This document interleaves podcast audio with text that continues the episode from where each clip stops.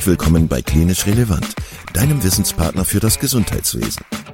Zweimal pro Woche, nämlich dienstags und samstags, versorgen wir dich mit unserem Podcast und bringen dir Fachwissen in deine klinische Praxis. Weitere Informationen und Angebote findest du auf unserer Webseite www.klinisch-relevant.de. Viel Spaß beim Zuhören! Dann begrüße ich alle Zuhörerinnen und Zuhörer zu einer weiteren Folge im Klinisch Relevant Podcast.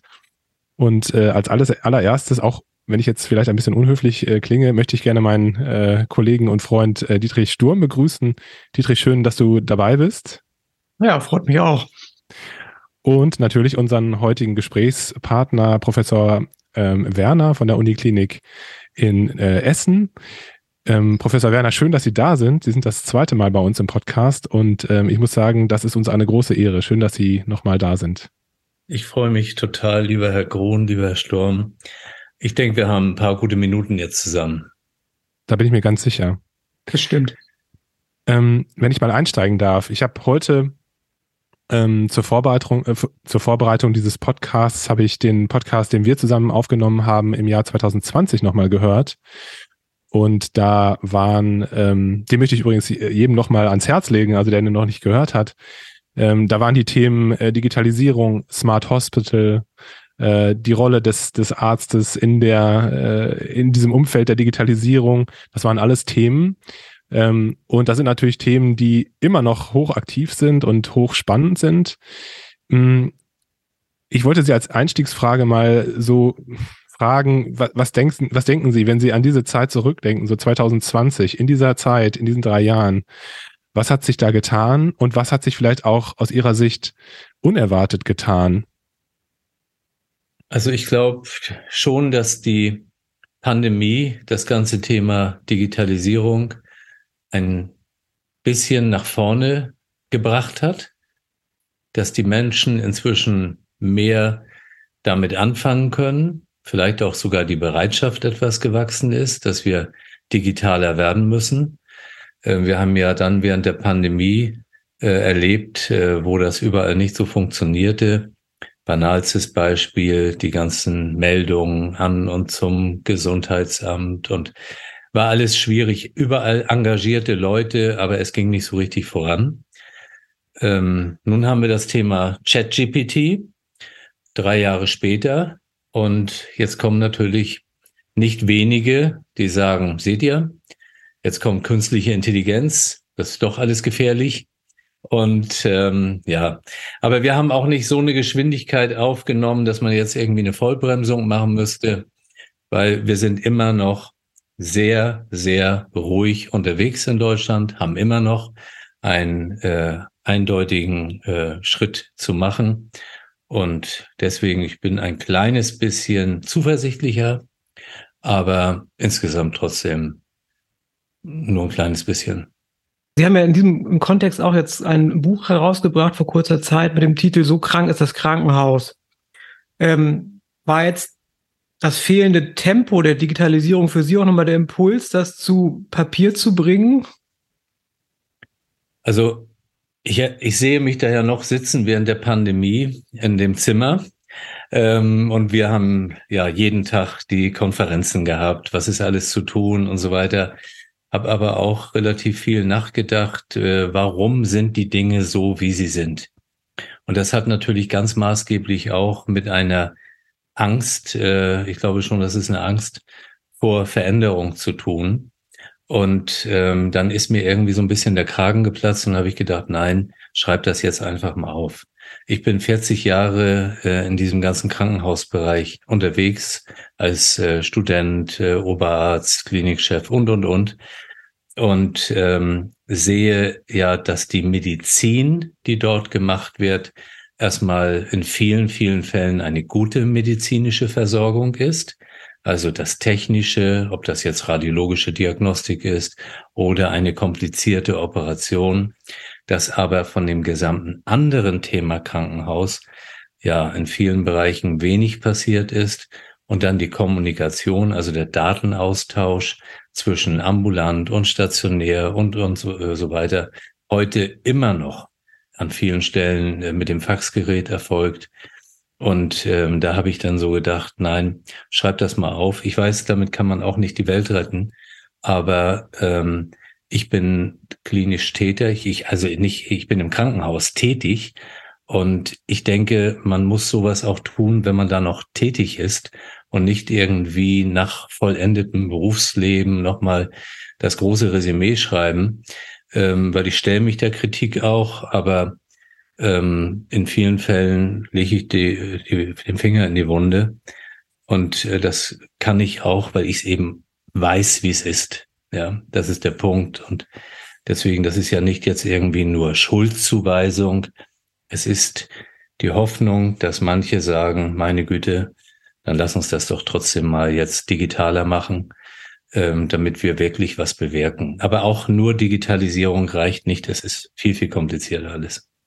Also ich, ich auto mich mal. Ich bin am Wochenende viel Zug gefahren, habe das Buch einmal komplett durchgelesen. Das ist sehr lesenswert und wir kommen ja alle irgendwie aus diesem medizinischen System. Und mir ist nochmal bewusst geworden, auch bei der, bei der Lektüre, dass dieses ganze Thema oder wie kleinteilig dieses Thema Digitalisierung ist. Da wären ja so viele Facetten hängen da mit drin. Und auf der anderen Seite bin ich heute in der Klinik wieder äh, ins Sekretariat gelaufen, habe einen Fax weggeschickt. Ne? Also in, zwischen solchen Polen bewegt man sich ja irgendwie. Ne? Und äh, ich habe noch so gedacht, eigentlich, also Sie sagen es ja auch selber, Sie skizzieren es ja auch selber, man muss das System während des Betriebes umbauen sozusagen. Und manchmal wäre es nicht besser, oder das ist die Frage, ist es nicht, also wäre es theoretisch nicht besser, sozusagen einmal bei Null anzufangen, Tabula rasa zu machen und ein neues, ganz neues System zu konzipieren, sozusagen? Gebe ich Ihnen hundertprozentig recht. Das Problem ist eben die Story mit der Tabula rasa. Also ein Neubau hat natürlich auch immer eine große Chance. Nur dieser Neubau hat ja auch oft eine Planungsphase von zehn Jahren, dann die Umsetzungsphase und so weiter hinter sich, so dass, wenn der dann in Betrieb genommen wird, ja, manchmal auch schon einiges überholt ist. Und deswegen, ähm, ich will da auch gar nicht so drauf rumhacken jetzt auf dem einzelnen äh, Krankenhaus, äh, weil ich immer betone, dass die Menschen schon sehr engagiert sind. Aber wir tun uns ja schwer, äh, überhaupt äh, Krankenhausinformationssysteme einander anzupassen, Schnittstellen zu optimieren, weil jeder so seine Komfortzone hat und all diese Optimierungen natürlich unfassbar viel Arbeit wieder bedeuten und äh, dann weiß man, man macht die Arbeit, aber man kommt danach auch nicht dann irgendwie in die super Situation, sondern auch da funktioniert vieles nicht. Ähm, für mich ist das so ein Punkt, ähm, wo ich glaube, wir müssen tatsächlich an manchen Stellen so ein Reset machen, aber ganz besonders brauchen wir eine Planung für die Strategie von dem Krankenhauswesen. Also ich halte es für völlig falsch, dass jedes Bundesland irgendwas macht. In meinen Augen gehören die Universitätskliniken und dann bestimmte Maximalversorger in eine gewisse koordinierende Rolle, was nicht bedeutet, dass die Patienten da alle hin müssen, aber was bedeutet, dass wir auch wissenschaftliche Analysen betreiben können und äh, dass man eine gewisse Systematik hat. Und ähm, wir, wir haben bis heute keine Digitalstrategie in Deutschland, die den Namen verdient. Ähm, für mich war es absolut falsch, dass kein Digitalministerium gegründet wurde, weil jeder irgendwie meint, er kann Digitalisierung, aber es läuft nirgendwo zusammen. Wir sprechen heute hier über Digitalisierung im Krankenhaus, im Gesundheitswesen, aber so kann man es nicht sehen. Es ist keine Schachtel. Es ist eben ein Bestandteil in einem Gesamtkonglomerat. Und wenn ich die nicht aufeinander abstimme, dann bin ich ja immer irgendwie äh, nur äh, stückweise unterwegs. Und dann komme ich mit solchen Beispielen wie Dänemark und dann sagen alle, ja, aber Dänemark ist so klein und Deutschland ist so groß. Und dann sage ich, ja, aber Dänemark hat auch einen Plan gemacht und hat gesagt, daran halten wir uns jetzt über verschiedene Regierungen hinweg. Man kann die eine oder andere Nuance verändern, aber das Ziel und äh, auch jetzt bei dem Krankenhausplan von Herrn Lauterbach, es ist ja nicht so, dass wir Ziele vorgegeben bekommen. Ja, das ist dann, wir machen dies, aber ich glaube, also in meinen Augen muss man wissen, wo man hin will. Das kann fünf Jahre dauern, das kann auch zehn Jahre dauern, vielleicht sogar 15. Aber ähm, wir denken immer in vier Jahresabständen. Dazwischen gibt's dann Kommunalwahlen, Landtagswahlen, äh, immer Risiken, dass einer ein Krankenhaus schließen will. Ja, und so, so ist das eben leider ein bisschen äh, demotivierend, würde ich sagen, wenn man äh, da jetzt auf den großen Lösungsansatz hofft. Sehen Sie denn, dass es digitale Strategien in anderen Systemen als im Gesundheitssystem gibt? Weil ich würde jetzt sagen, auch im Bildungssystem gibt es, also fehlt eigentlich auch so eine übergeordnete digitale Strategie. Oder sehen Sie das anders? Also ich, ich verstehe etwas vom Krankenhaus und ich glaube auch vom Gesundheitswesen vom Bildungssystem, da ist das eben für mich auch nur so der Blick von außen. Aber ähm, ich würde es mal so sagen, es würde mich nicht wundern, wenn die Kundigen dort, und so hört man es ja, ähnliches sagen. Ne? Also deswegen denke ich, Schuster bleibt bei deinen Leisten. Aber hier haben wir äh, für uns schon alleine genug zu tun. Und wenn wir nicht die Bildung einen Schritt nach vorne bekommen, also grundsätzlich äh, jetzt äh, für alle Dinge, da kommen wir ja hin bis zur Prävention meinetwegen. Wenn wir das den Menschen nicht erklären, näher bringen, dass es alle verstehen oder viele verstehen, dann kommen wir da auch nicht weiter. Ähm, dazu gehört eine ausreichende Finanzierung und so. Aber Sie sehen, man kommt von einem Thema ins andere und es hat ganz viel mit Kommunikation zu tun. Ich sage immer, früher bin ich rumgelaufen, habe immer gesagt, digitalisieren, digitalisieren, digitalisieren. Und äh, heute steht da doch bei mir noch drüber kommunizieren und erklären, informieren, dass man erstmal wirklich sagt, warum müssen wir diesen Schritt gehen? Und ähm, dieses Digitalisieren äh, natürlich nutzt, aber den Menschen mehr begreiflich macht, warum wir es tun müssen. Und da, glaube ich, haben wir alle noch äh, auch Aufholarbeit ähm, zu leisten. Mich würde sehr interessieren, ähm, wie das konkret an Ihrer Klinik ist, damit wir auch so ein bisschen das Ganze mit Inhalt füllen. Ähm, was ich an Ihnen schätze, ist die Tatsache, dass Sie mit ähm, ja so griffigen äh, Überschriften äh, hantieren und sagen zum Beispiel Smart Hospital oder Green Hospital oder äh, auch dieser griffige ähm, Titel ihres Buches, so krank ist das Krankenhaus. Ähm, aber wenn Sie nochmal Ihre Klinik äh, betrachten, also Sie haben das letzte Mal im Podcast auch von konkreten ähm, Projekten erzählt, zum Beispiel von ähm, Callcenter-Projekten ähm, oder ähm, Projekten, wo es darum ging, die Barrieren zwischen Hausärzten und Klinik abzubauen. Was würden Sie sagen? Vielleicht können Sie unseren Hörerinnen und Hörern noch mal so ein paar ähm, konkrete ähm, Projekte aus dem, aus dem Jahr 2023 schildern, was gerade so im Bereich Digitalisierung, KI, Green Hospital, Nachhaltigkeit, was da gerade so läuft. Ja, ähm, das ist tatsächlich eine, eine äh, große Frage, die Sie da aufbringen. Ich versuche die verständlich zu beantworten. Als ich 2015 zu diesem Projekt einlud, Smart Hospital, ähm, da wurde ich immer wieder gefragt, Herr Werner, wie ist der Masterplan? Äh, in welchen Schritten wollen Sie das machen? Und ich habe immer gesagt, ich habe keinen Masterplan. Ähm, ich weiß nur, wir müssen uns bewegen und wir müssen so flexibel sein, dass wir auch äh, Dinge dann mal verändern können, wenn wir sehen, dass es nicht gut funktioniert. Aber vor allem müssen wir sehen, was haben wir schon. Wir hatten damals schon ganz tolle, ähm, ja, digital affine äh, Mitarbeitende im Unternehmen.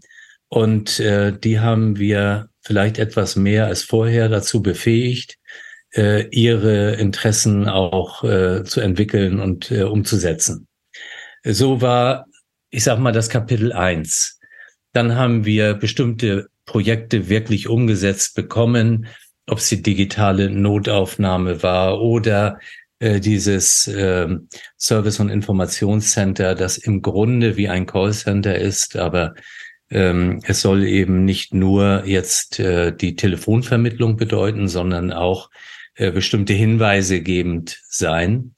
Und ähm, da ist jetzt, finde ich, schon eine Menge passiert. Die elektronische Patientenakte, die wir 2018 anfingen auszurollen, ist ausgerollt. Das war dann äh, in dem Jahr 2020. Und wir haben ja ein relativ kompliziertes Unternehmen, das heißt nicht nur das Uniklinikum, sondern drei andere Krankenhäuser, ein großes MVZ bis hin zum äh, bis hin zum Hospiz.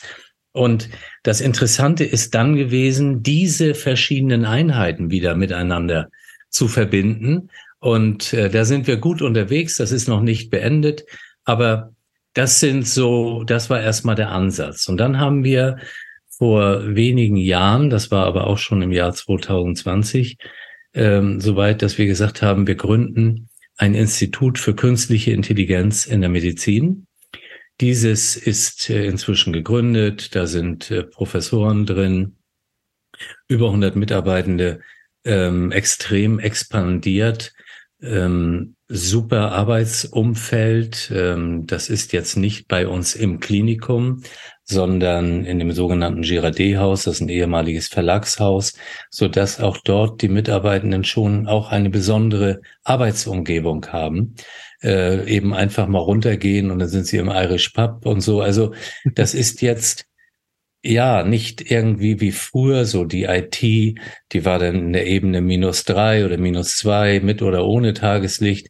Das bekommt eine andere Wertigkeit. Also ich will damit nur sagen, dieses Institut, damals gestartet, ist heute unfassbar dynamisch. Also da können Sie eine ganze Sendung drüber machen mit uns, mit den Professoren, die dort auch schon ihre großen Arbeitsgruppen haben, ob das äh, Nenser, Klesig, Meyer und wie sie alle sind, äh, heißen sind.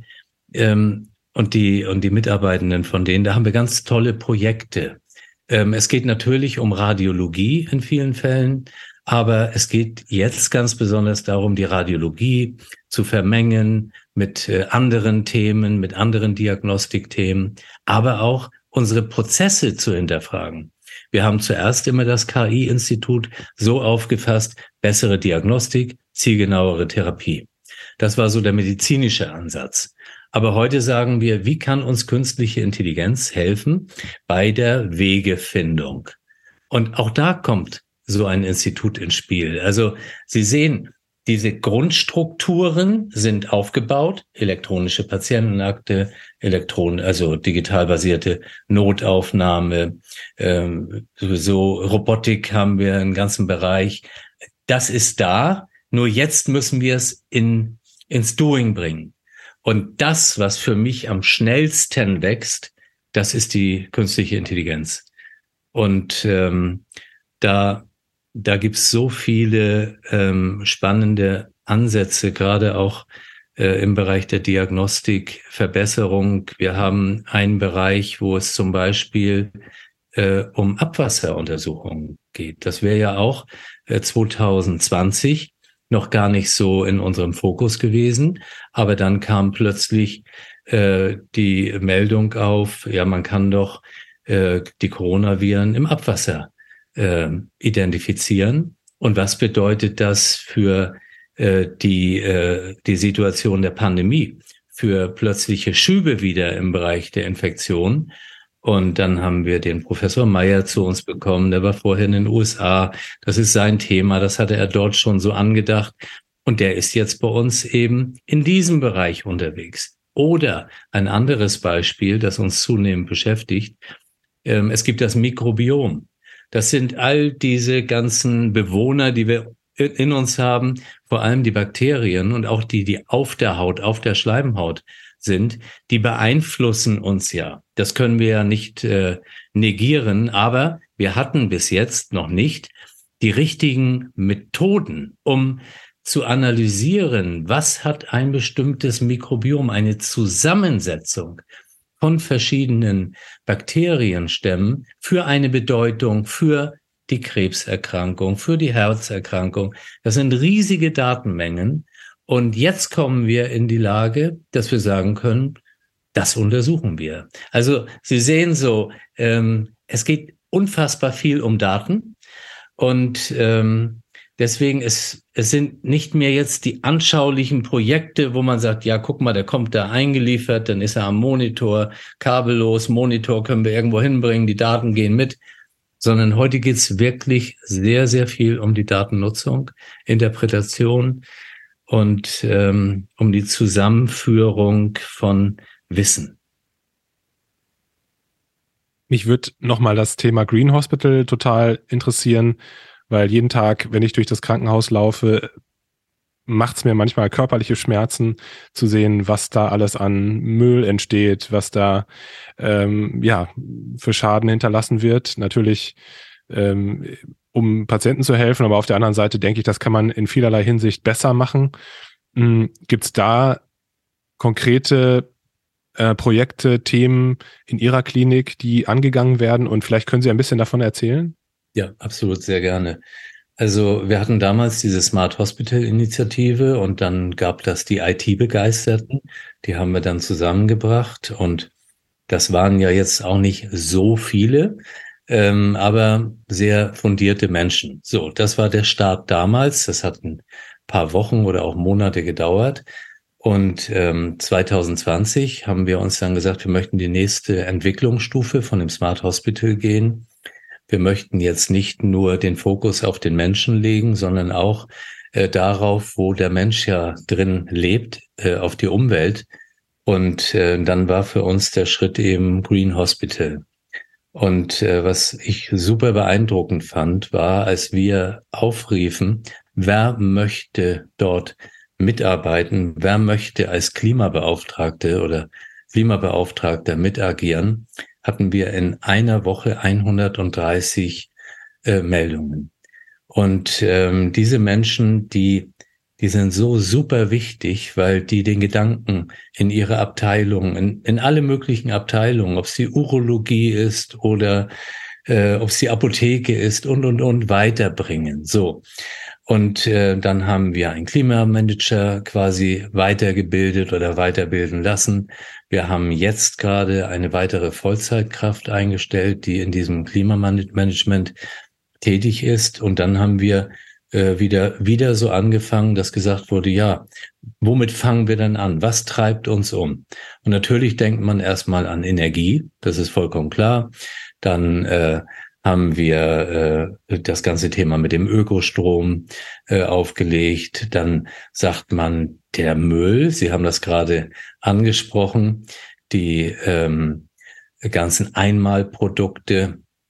Aber was mich total äh, beschäftigt, das ist, dass wir wie, wie andere Krankenhäuser, also es hat jetzt nichts äh, mit Uniklinik Essen zu tun, das weiß man auch aus Analysen, dass man in Krankenhäusern etwa 30 Prozent des Essens wegwerft.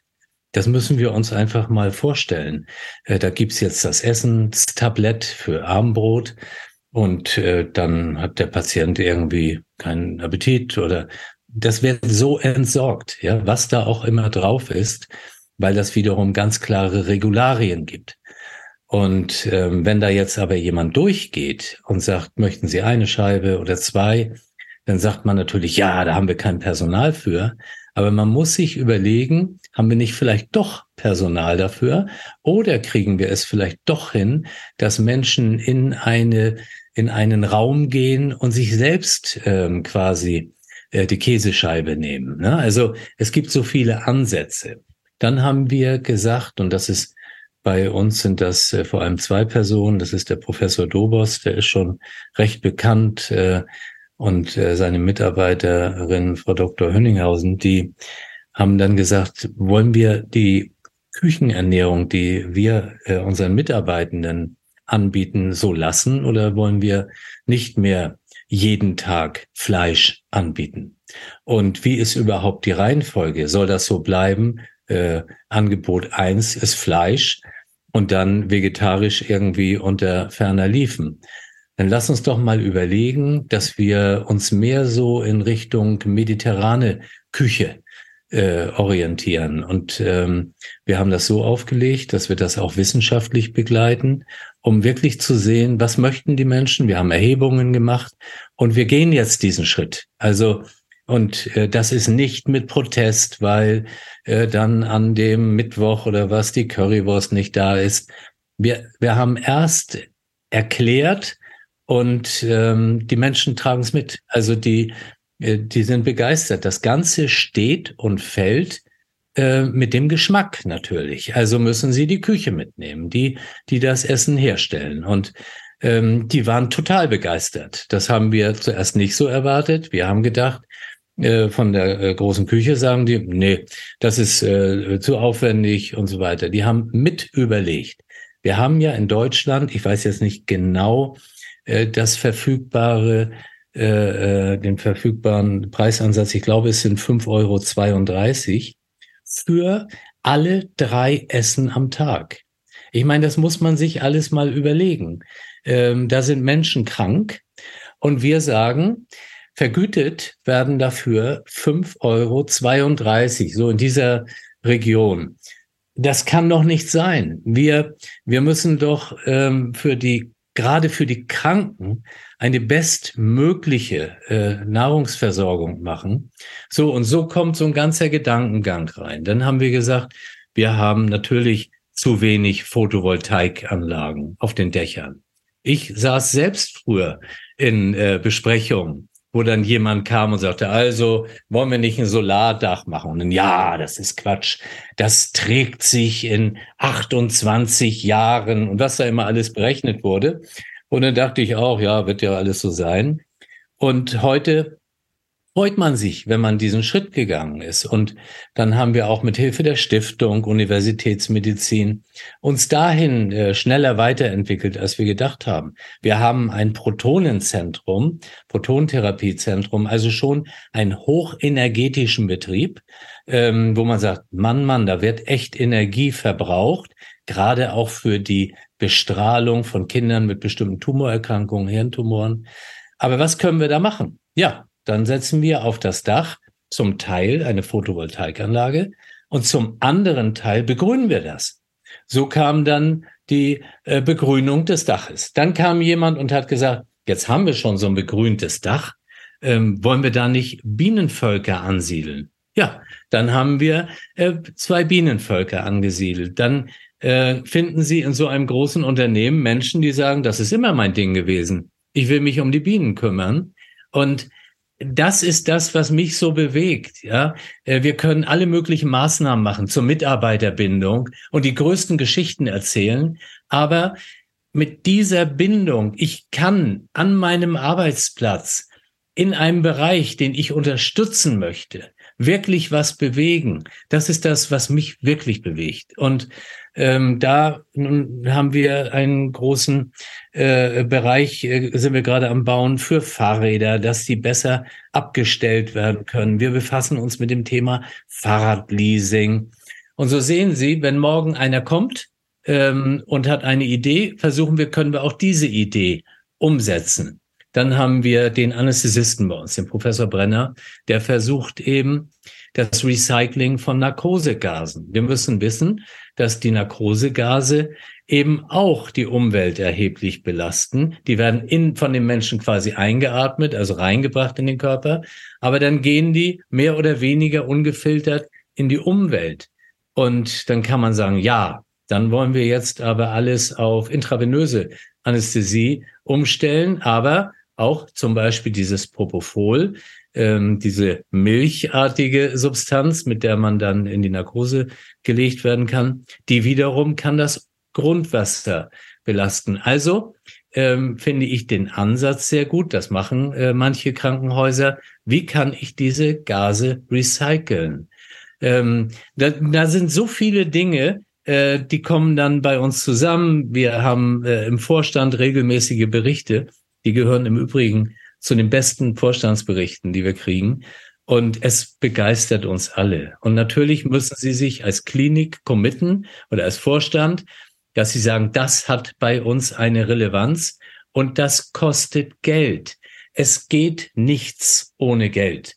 Und das Argument, haben wir kein Geld für, halte ich für falsch, weil wir eine Verantwortung haben, auch diese Universitätsmedizin nach vorne zu bringen und das ist so wichtig, dass wir uns dem äh, widmen. Ähm, das, das ist das, was ich hier noch einmal vermitteln will. Also es ist viel Wissen vorhanden, hat jetzt nichts mit Essen zu tun, an vielen Stellen in Deutschland. Ähm, aber wir müssen das auch mitfinanzieren, weil von alleine tut sich's nicht. Die Menschen, die das machen möchten, sind da. Aber den muss ich auch einen Freiraum geben, damit sie es machen können. Wir können nicht immer erwarten als Arbeitgeber, dass alles dann irgendwie nach 17 Uhr gemacht wird oder sonst wann. Deswegen, wir brauchen eine Balance. Aber nur das Argument, wir haben kein Geld und es kostet alles, äh, auch das, die Arbeitskraft ist nicht da, das geht nicht mehr. Hm. Das waren jetzt ja sehr viele Gedanken, ganz konkrete Projekte, die Sie in Essen machen zum Green Hospital. Und wenn wir nochmal auf den Ausgangspunkt zum Smart Hospital zurückkommen, laufen diese Handlungsstränge denn parallel für Sie oder sollten Sie sich sogar verquicken, dass man beides kombiniert? Die müssen verquicken. Ähm, dann werde ich so wie früher immer gefragt, Herr Werner, wie ist Ihr Masterplan zum Smart Hospital? Kommt bei Green Hospital die Frage, wann sind Sie klimaneutral? Ja?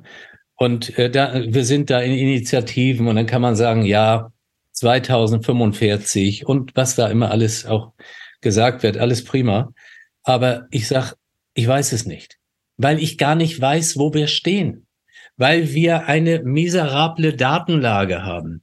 Wir müssen erstmal unsere eigenen Daten äh, überhaupt äh, analysieren. Ja, wo stehen wir mit dem CO2-Fußabdruck? Was produzieren wir an Müll?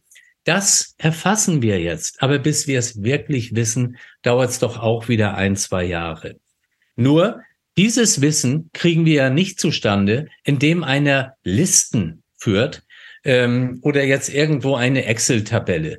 Wir müssen ja sehen, wie kommen wir in einen Automatismus raus, rein, dass wir wirklich unseren Verbrauch genau, viel genauer als heute monitoren können, wo wir das ganze Energiethema viel besser monitoren können wo wir überlegen, was machen wir dann eigentlich mit den Räumen? Äh, wir sind froh, dass wir mehr und mehr Temperaturmessungen auch machen können. Aber was ist denn das? Sind das Gefühlte 21 Grad oder 19 Grad?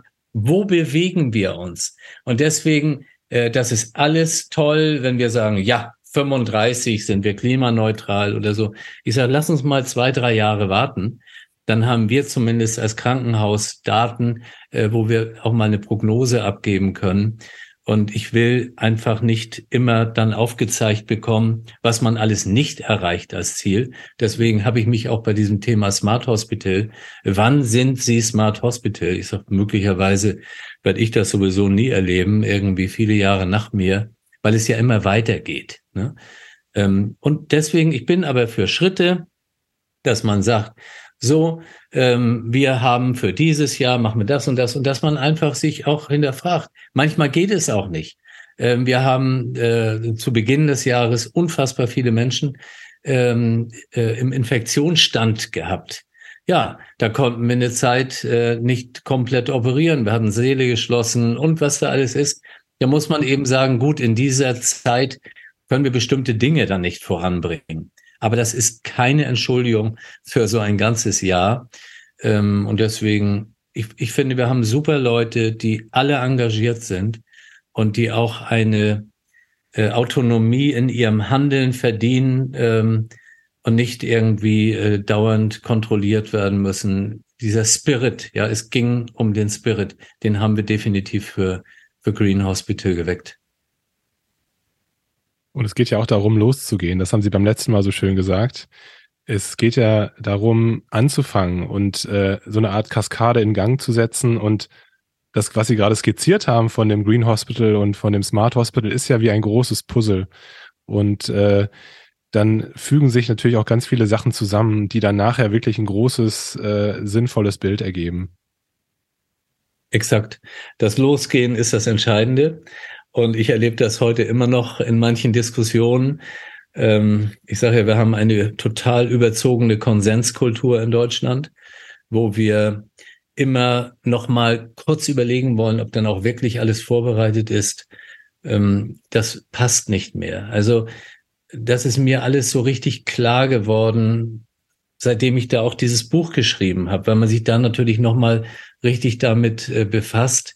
Aber wir müssen einfach uns selbst eingestehen, dass Dinge auch mal schiefgehen können, dass man deswegen nicht ein Versager ist, sondern dass man nachkorrigieren kann. Und ähm, immer wenn jemand schon alles Kritische sagt, das hält mich nicht mehr auf. Also wir machen es trotzdem. Und natürlich geht äh, manches eben schief, aber das ist dabei. Ne? Also diese Bereitschaft fehlt uns und denn das ist ja so mein Lieblingsthema gewesen. Ich bin da auch ruhiger geworden mit dem Datenschutz, weil äh, ich erlebe es ja immer noch, dass dann wieder jemand kommt und sagt, ja, das geht eben aus Datenschutzgründen nicht. Aber ich erlebe mehr und mehr Datenschützer, die uns sagen, ja, wir müssen das und das beachten, aber wir haben eine Möglichkeit, das Projekt umzusetzen. Und das finde ich vollkommen in Ordnung. Dazu sind die ja da. Ich will doch nicht, dass irgendwo mit Daten Schindluder getrieben wird. Ich will nur nicht, dass das so ein Totschlagargument ist und alles beendet und die Leute mehr oder weniger zufrieden oder demotiviert aus so einem Raum gehen. Ich will einfach spüren, da macht sich jemand äh, Gedanken und äh, das ist die kompetente Person.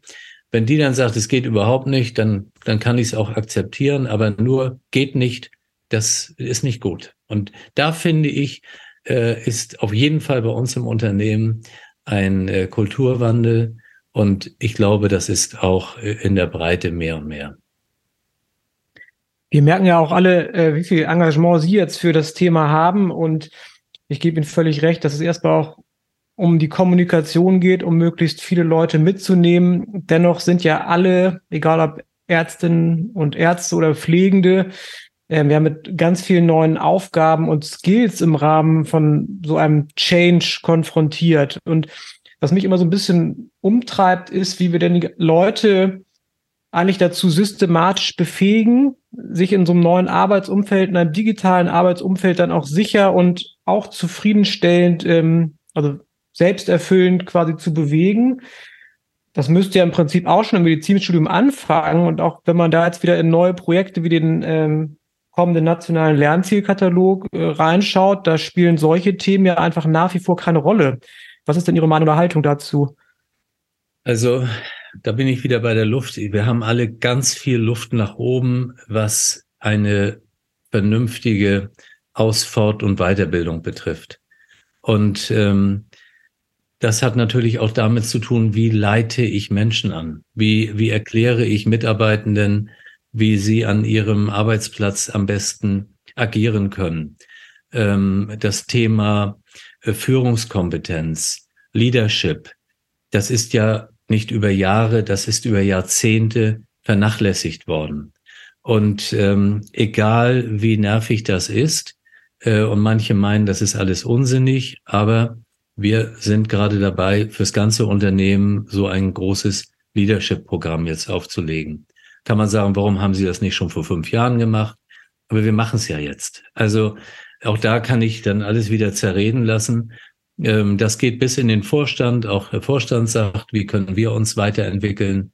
Aber wir müssen es eben tun.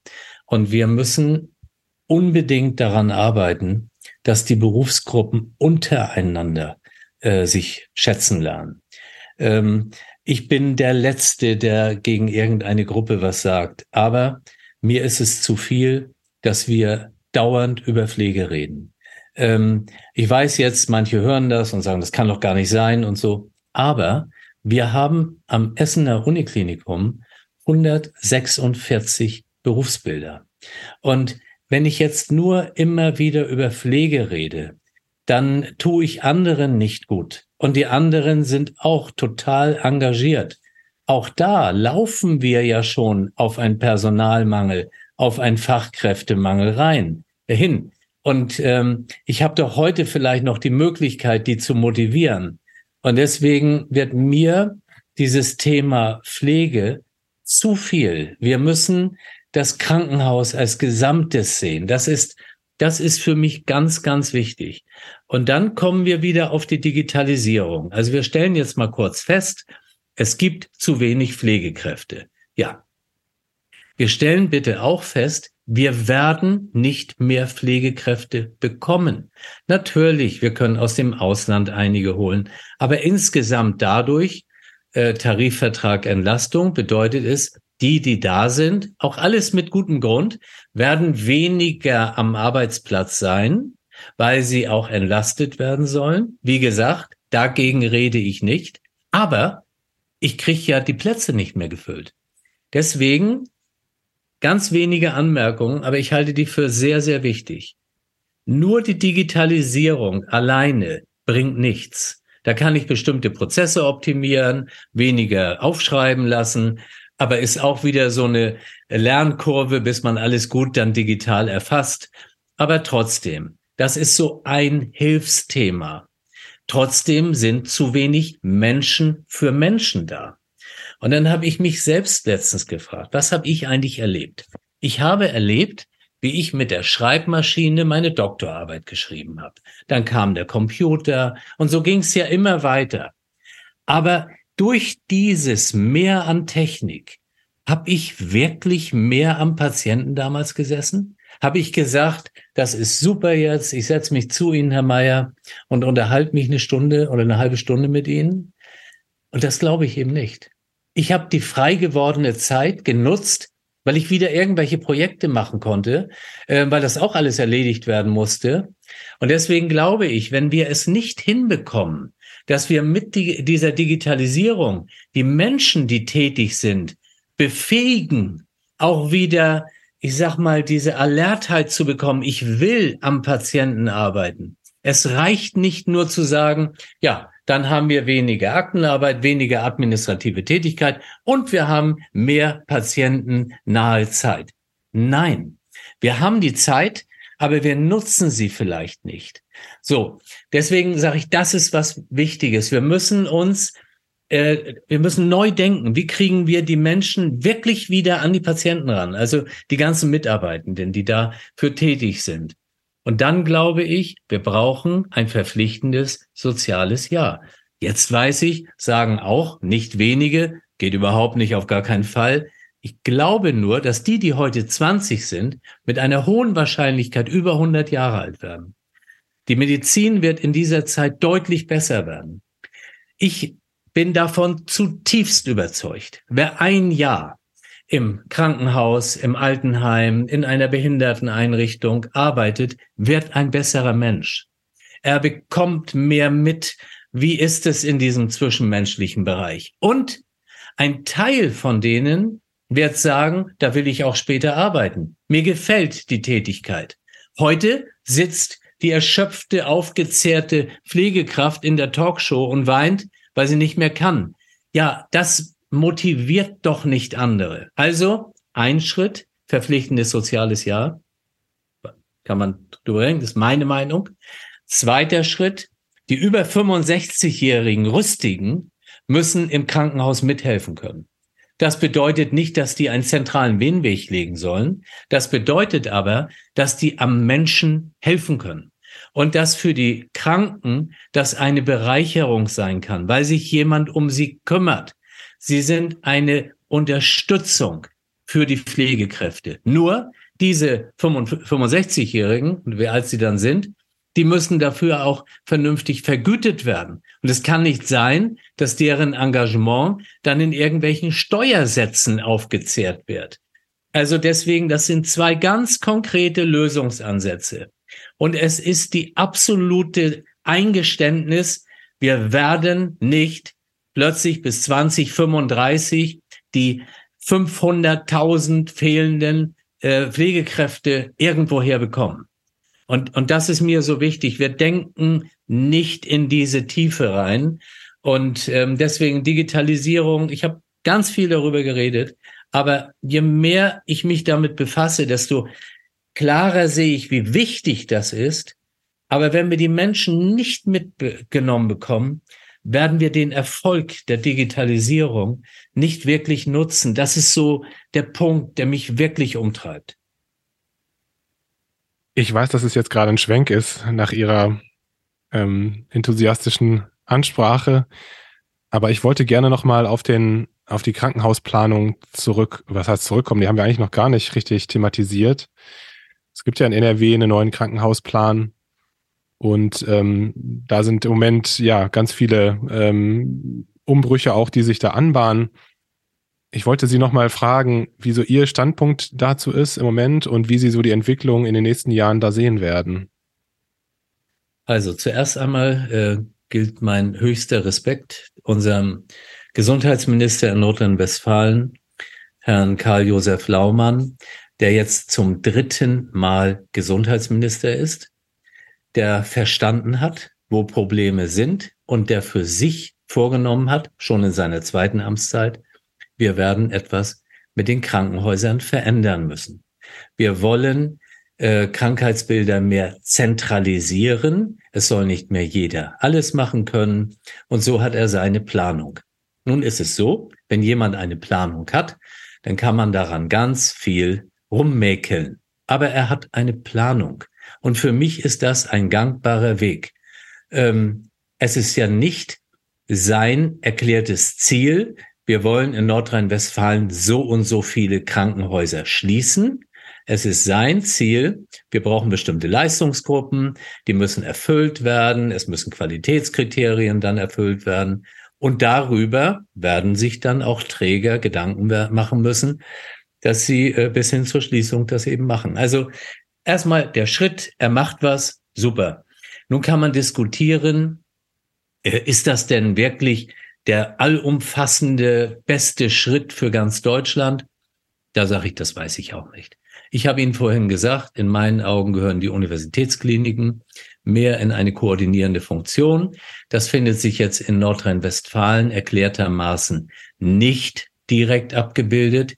Ich glaube aber schon, dass auch der Gesundheitsminister sehr genau weiß, was er mit den Universitätskliniken für ein Gut hat, äh, die uns auch letztendlich durch die Pandemie erheblich begleitet haben äh, und die auch im Bereich äh, Ausfort- und Weiterbildung eine zentrale Rolle spielen. Wir dürfen ja nicht vergessen, ähm, wir laufen auch im Bereich der Ärzteschaft auf einen Ärztemangel hin.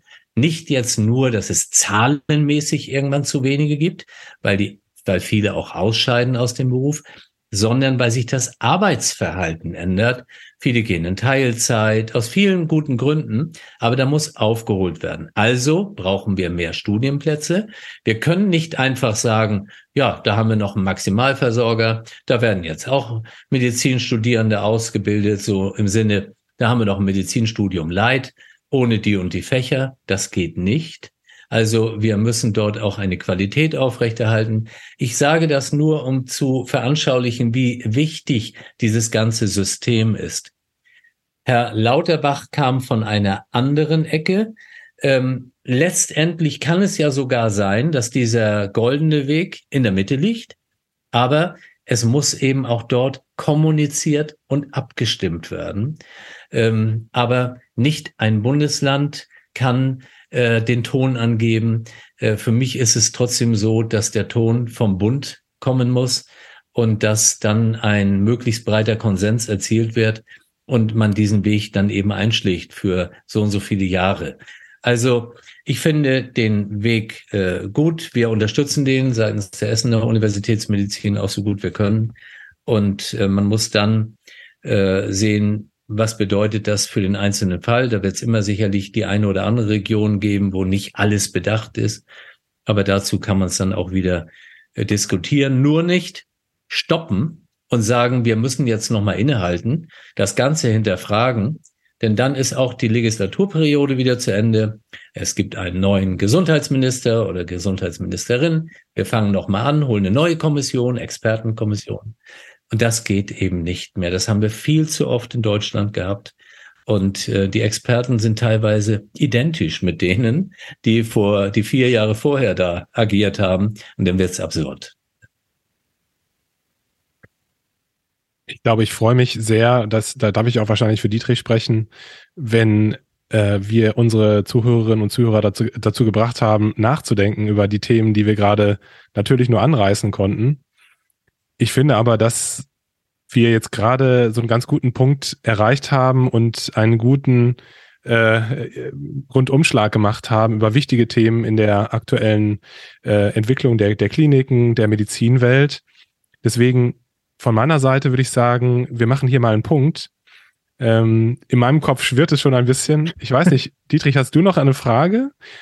Nee, ich würde mich dir anschließen. Das war, war ein sehr rundes Gespräch mit äh, vielen wichtigen Denkanstößen und Impulsen. Und auch wir drei, auch wenn wir uns bemühen, werden das Problem heute Abend nicht lösen können. Nicht ganz, nicht ja. ganz. Professor Werner, haben Sie noch etwas, was Ihnen wichtig wäre, was wir jetzt vergessen haben, in diesem Gespräch zu erwähnen? Also ich würde gerne einen Punkt noch ansprechen, weil der mir extrem wichtig ist. Wir müssen aufpassen, dass über diese ganzen Diskussionen die Berufsbilder, die es heute schon gibt im Gesundheitswesen und die auch noch entstehen werden, attraktiv bleiben und noch attraktiver werden. Und ich finde es total schade, wenn die Menschen keine Lust mehr dazu haben, dort äh, so zu arbeiten. Ähm, ich hatte selbst so eine Phase, als ich ja aus dem äh, echten Beruf für mich, als ich als Arzt gearbeitet hatte, ausgeschieden bin. Da, wenn man mich da gefragt hätte, würden Sie noch einmal Medizin studieren? Da hätte ich äh, 2010 möglicherweise gesagt, ja, muss mal sehen, vielleicht auch was anderes, vielleicht auch noch eine andere Naturwissenschaft. Ich hätte, glaube ich, nicht so entschieden Ja gerufen. Wenn ich das heute sehe, wo manche sagen, ja, sie wollen die Ärzte abschaffen mit der Digitalisierung, äh, die Radiologen gibt's dann auch nicht mehr und wen das alles nicht gibt, ähm, meine Tochter hat gerade angefangen, Medizin zu studieren und ich sage, beste Entscheidung. Weil jetzt mal für sich einzugestehen, die Diagnostik wird einen riesigen Schritt nach vorne machen mit der Digitalisierung. Und als Ärztin, als Arzt habe ich hoffentlich, und das, das liegt an uns allen, mehr Zeit, wirklich die Patienten zu begleiten. Und ähm, wenn wir das hinbekämen und eine Nähe schaffen, für mich ist dieses Thema Digitalisierung auf der einen Seite ein Riesenthema, ein Kernthema, aber auf der anderen Seite Wertschätzung, Empathie, Menschlichkeit. Das ist das andere Riesenthema. Und wenn wir das so hinbekämen und äh, die jungen Leute sagen, ich will in einen Gesundheitsberuf, was auch immer, dann tun wir uns allen gut, weil ich einfach glaube, das ist so das Kernthema für uns, die Gesundheit. Herzlichen Dank. ja, vielen Dank. Vielen Dank, dass du heute wieder zugehört hast und unser Gast gewesen bist. Wir hoffen sehr, dass dir dieser Beitrag gefallen hat und du etwas für deinen klinischen Alltag mitnehmen konntest. Wenn dem so sein sollte, dann freuen wir uns sehr über eine positive Bewertung bei Apple Podcasts. Falls du Lust hast mitzumachen und es einen Themenbereich gibt, in dem du dich besonders gut auskennst, dann melde dich doch gerne unter kontakt@klinisch-relevant.de. Gleiches gilt, wenn du Themenvorschläge oder konstruktive Kritik für uns hast. An dieser Stelle auch der Hinweis auf unseren Newsletter, den du unter www.klinisch-relevant.de abonnieren kannst und der dich immer auf dem Laufenden hält.